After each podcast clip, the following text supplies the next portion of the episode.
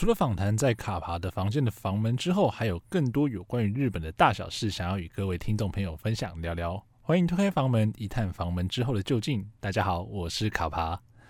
我们刚刚看完了第三集，就是完结篇的《路台湾 Express》，不晓得大家有什么样子的感觉啊？尤其是对对于这一部所谓呃台日合作的作品，它不上面不管说是拍摄的方式，或者说剧情的安排，不知道大家还满不满意？对卡帕自己来讲呢，就是说我在第一集的播出之后和大家分享的时候，有特别提到说。呃，今天修一老师的这本《录》这本作品，其实卡帕自己非常喜欢的作品，所以那时候听到他拍成要拍成电视剧的时候，也是非常的兴奋。特别是说后来呃卡司出来之后，有像是波流啊或金普新这几位啊、日本演员，也都是卡帕自己非常喜欢的的演员。像是波瑠那时候提过嘛，就是像他从和阿浅来了之后，然后他参加 Border 的。演出，那还有后来可能是生存结婚等作品，其实都蛮吸引人的。那像金普新大家就很熟悉嘛，就是从法医女王开始在台湾有一些知名度。但是其实卡帕在更早之前，像是《下一站天国》，是枝裕和导演的《下一站天国》，那时候就认识了这个演员，也是对他的演技非常印象深刻啊。所以，呃，在当初确定他们要演出的时候，真的蛮蛮期待，也蛮蛮兴奋的。那。呃，我们看完了现在三集的表现来说，我真的觉得这些演员的演出，这几位卡帕自己非常喜欢的演员的演出都很不错。但是，呃，虽然演出很好，但还是会有一些遗憾啊。那这些遗憾就是来自于卡帕自己真的觉得三集太少了，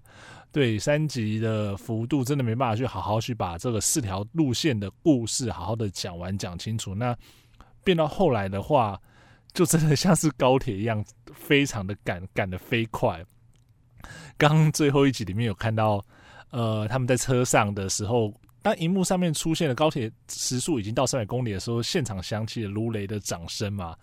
但是呢，当剧情飞快的前进，像是高铁这样三百公里的速度的话，其实会有一点高兴不起来，因为觉得好像很多事情都没有讲到，或者说比较。呃，快速的带过，这样子造成一些剧情会有一点不连贯或破碎啊，所以卡巴自己都会觉得说啊，看得蛮可惜，或者觉得蛮遗憾的。故事应该可以再把它拉得更长一点啊，比如说像是这部作品或许很适合拍成像 NHK 他们自己的一些作品的篇幅，像是六到八集的这样的长度，应该是刚刚好啦。但可能也是因为制作方，不管说 HK 公司这边他们一些讨论，或者是制作上的一些。呃，想法了，那可能也是跟跨国拍摄会有一些关系，所以导致整个篇幅压在三集里面，那就变成四条路线的故事要去兼顾，相对就比较困难一点，也比较呃赶一点。那卡巴自己就觉得蛮可惜的啦。虽然说集数比较短，但是其实在里面看到了蛮多演员的演技，或者说一些故事的叙事，其实还是蛮有趣的。像是刚刚讲到的，不管说是波流或金普新的演技之外，这一次非常喜欢的就是两位资深演员，就是我们台湾的杨烈大哥跟日本的高桥长英这两位演员，他们的演出，其实这段剧情卡帕自己是印象都非常非常的深刻，而且从一开始，然后到第二集他们见面之后，到第三集他们可能要面对到一些。呃，生离死别的一些状况的时候，去诠释出那种呃失散已久这样的朋友，那或特特别是是年纪已经这么大，他们怎么去面对他们人生，怎么面对他们人生遗憾的这一些部分，都让卡帕自己印象蛮深刻的。所以，其实尤其在看这两位演员演戏的片段的时候，会特别的呃吸引我的注目。那也会变成说是呃这三集的作品里面非常喜欢的一个故事路线哦。在这边呢，其实跟前面两集一样，还是跟大家先分享一下卡帕自己非常喜欢的一个场景呢，尤其在这一集里面这个场景，那就是呃安西他去 Yuki 他老家找他道歉的那一幕。那一段从安西他一下车，然后一路走走过他们巷子，一路往 Yuki 他家走去的时候，你可以感觉到安西他的脚步非常的沉重，而且他是有一点不敢去面对。面对这样的事情，也就是说，他虽然很想要见到 Yuki，但他也知道说自己呃曾经伤害过 Yuki，那他不知道怎么去面对他，但是他也觉得说他现在一定要往前走，所以那个步调，他那步伐非常非常的沉重。那真的当他看见了 Yuki，Yuki 也发现了安西来找他之后，他们的那段对话，然后一直到说呃安西转身离开，卡帕自己觉得是一个层层堆叠的情绪呢。那特别说是呃最后 Yuki 一把把。安西抱住，那可以看到安西他的情绪从强忍住，接着开始哽咽，到最后是崩溃痛哭。这个地方的那种情绪转折，你真的可以感受到金普信这个演员他的演技实力真的非常的厉害，而且真的会是勾住人的。卡帕自己看也是有被安西的这样的那情绪给渲染到了，那也是可以感受到安西他当时呃想要传达出来这样的呃心情了。也就是说，安西知道自己是做错的事情，他讲了不该讲的话，那伤害了 Yuki。但是呃，在跟他前面在跟 Yuki 在那边道歉，跟他讲这些事情的时候，其实 Yuki 并没有责怪他，那反而是。包容着他。那当初安西他可能心里想说：“你哪怕一句话都好，你责备我都好，那你只要能够好好的骂骂我的话，那这样或许他心里那个呃罪恶感就可以找到出口，他会比较好受一点。但是没想到，就是 Yuki 他根本没有这样子想要去责备他、批评他的这样的意思，所以导致让安西这个角色，安西他的心境就是其实有点崩溃那种感觉。他就觉得说，他怎么可以对这样的一个呃女孩子做了这么。过分的事情啊，其实他有点在后悔、在赎罪的那种感觉。不过，其实看到这边，其实我们就回到回应到上一集卡帕那时候提到嘛，而关于后悔这件事情，叶山他用了六十年才解开这个心结嘛。那我们这次看到他可能 Yuki 跟安西，安西他心里这个心结，可能就透过这次痛哭，这一次的好好的把话说出口，那就。了却了这一个可能会造成遗憾的这样的一个状况，所以对于这样的安排，卡帕也是觉得说还好安西有把这一句话讲出来，不然的话可能就真的是要随着呃高铁新建完成之后，他可能回日本之后，他这个遗憾就一直放在心里，那可能就没永远没办法化解，那也不一定知道说有没有办法再来到台湾去。把这些原本没有讲出来的这些话讲出来。不过，其实这一段剧情也是有一点蛮可惜的地方，就是安西跟 Yuki 的线就收在这里，应该是还有一些可以再继续再往前再讲一些的什么样子的东西，但反正后来就就没了，就在那边停止了。所以会觉得说，好像有一点点差了一个结尾的那种感觉啦。所以这这是算是这一段剧情里面卡帕觉得还蛮可惜的地方。那这边也顺便再做一个小小的提醒，也是算是一个小小的胜利巡礼，就是说 Yuki 他老家的这一个景，其实是在呃基隆的外木山渔港拍的啊。那大家其实有空的话，不用个周末可以去那边走走逛逛，其实也不错，吃个海鲜啊，然后吹吹海风啊，看看风景啊，就是享受一个就是远离都市尘嚣的一种生活。那卡巴自己也会觉得说，这其实蛮不错一个可能周末小旅行的一个安排，这样子。在第三集里面，卡巴其实还有看到一些一个小细节啦，是也是自己非常喜欢的。也就是说，在吕耀宗告诉叶山说：“哎，他是胰脏癌末期的那一段那段戏哦。”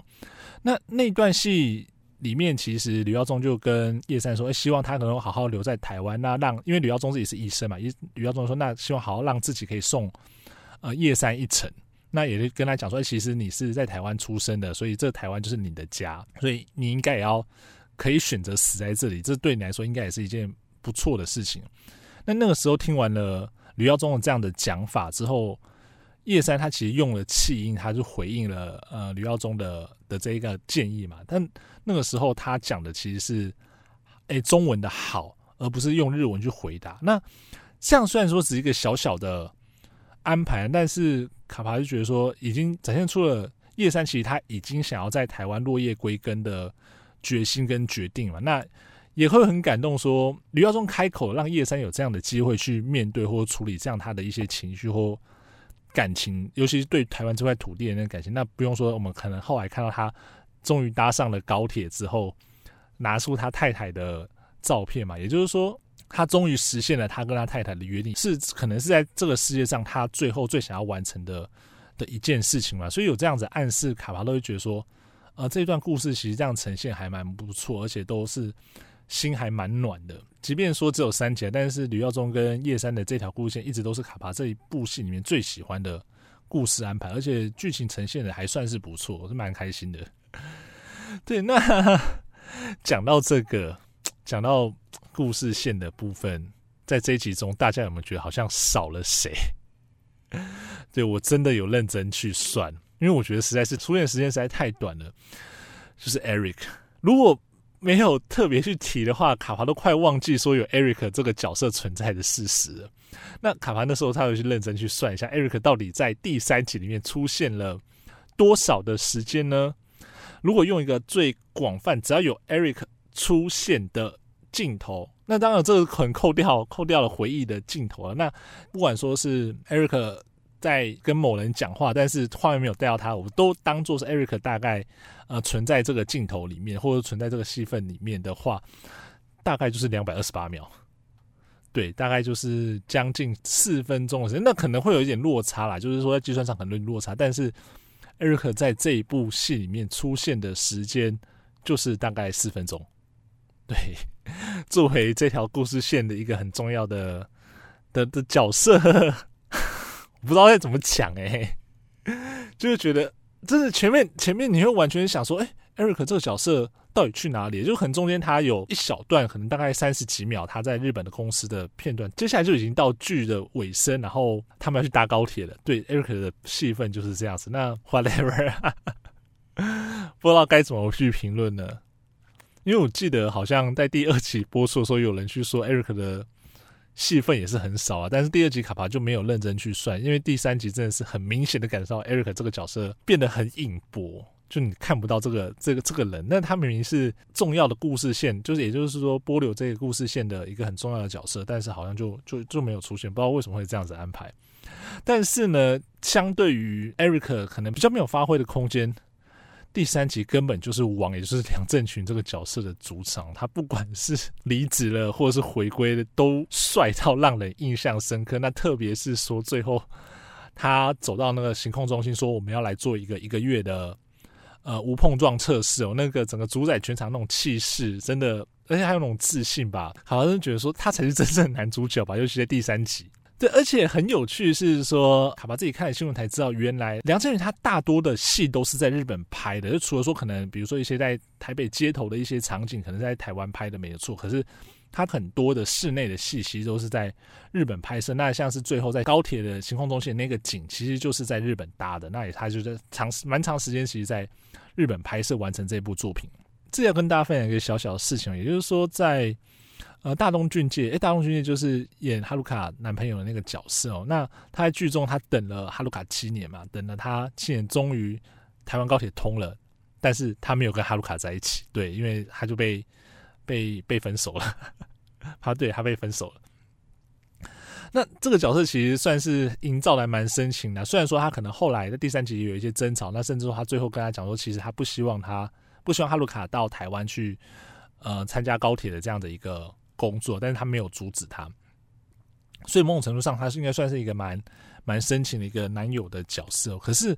可是卡帕在看的这部作品之前，其实先看了大龙君演的两部作品。那一部是传说的母亲，那另外一部是抓狂一族。那他在传说的母亲里面就是饰演一个是有，他饰演是勇者，但是他勇这个勇者是有育儿的烦恼，就是他跟他太太会有因为照顾小孩的一些问题，然后有一些冲突。那后来呢，就发现说，哎，魔界就他们其实要打败的那个魔界育儿系统，其实做的还蛮不错，所以他后来就倒戈到魔界，甚至去当了魔界的代言人。那另外就是《抓狂一组》里面的春卷龙，那就是大家知道春卷龙这个角色的形象嘛，所以其实看完了，其实之前可能不是前两三个月看刚看完这两部作品之后，再回头来看他演这种深情的角色，就觉得嗯，好像哪里怪怪的，但也是一种看剧时候的一种乐趣啊，就还蛮有趣，这种反差感这样。最后呢，就是我因为刚刚有讲到说印象深刻的场景嘛，但这一个场景可能不是印象深刻，但是我觉得是。蛮好笑，蛮有趣的，而且我在看这个场景时候，我马上就跟跟演这出戏的演员在讲这件事情。这个场景呢，就是最后呃，威志在高铁上跟美青求婚的一个场景嘛。他直接在高铁车厢里面跟美青说，请美青嫁给他，然后把他当成真的爸爸。那刚看到这一段的时候，我马上就开始狂亏子成。我刚才想说，哎，拜托，哪有人在高铁上面求婚啊？这种求婚的方式也太夸张了吧？然后子成就说，这不是在高铁上，是在他维修的高铁上，因为他演的角色是呃高铁维修技师嘛。然后他说，你不，他就跟我讲说，你不觉得这个方式很浪漫吗？就是把大家安全放在心上，那能够用这么浪漫的方式求婚的，也只有高铁的维修技师能够做到。OK，卡帕听了他这样讲法之后，好像也没办法反驳，因为的确是没有人可以做到这样子的事情。那高铁的维修技师在高铁上面求婚，好像也是很合理的、很正常的一件事情。不过大家觉得呢？大家觉得真的真的很浪漫吗？大家以下开放大家表达意见。那个子晨他都会看哦，他都会看大家留言。所以如果大家有什么想要诶跟他讲或给他鼓励的地方，其实都可以在下面就是跟大家分享，跟他留留，他都会去好好的去回应大家的一些留言哦。那除此之外，那如果大家有看到什么，或者说有有注意到一些有趣的内容，那是卡巴刚刚没有分享到的，那也都欢迎我们在用铅笔写日剧的粉丝专业留言那讨论。哎，其实时间很快，你看像三集等了半年吧，三集的《路台湾 Express》就这样结束了。那呃，卡帕虽然说对于这部作品还是有一些觉得遗憾，或者说他真的拍的太赶，很多事情比较零碎没有交代到。但是呢，但是呢，这部作品作为呃台日一起合作的戏剧，卡巴自己觉得他开启一个可能性啊。那也都希望说之后。有更多的机会看到这些台日共同的制作的作品，可以在呃台湾跟日本的呃电视上播出，那可以从中看到，比如说台湾的一些景致，或者说台湾演员参与其中，然后跟日本的演员一起交流，这样子的话，对于台湾的影视产业来说，也都还是不错的一个正面的进步跟正面的态度哦。那虽然说鹿台 Express。三集的映后特别篇结束了，但是厦门房门之后这个单元呢不会结束哦，那之后还是会不定时的出现，和大家分享在访谈之外一些有趣的，呃，有关于日本元素跟日本文化相关的一些议题哦，那都请大家持续关注，那也就帮我们订阅起来好不好？出了房门之后呢，每个礼拜五晚上也请大家持续收听最新集数的卡爬的房间。那每一集卡爬的房间都会找一位与日本有关的达人来分享自己擅长领域中的各式点点滴滴哦。那呃，请大家不要错过。那我们今天的节目就到这里。那接下来下个礼拜我们就在卡爬的房间相见喽，大家拜拜。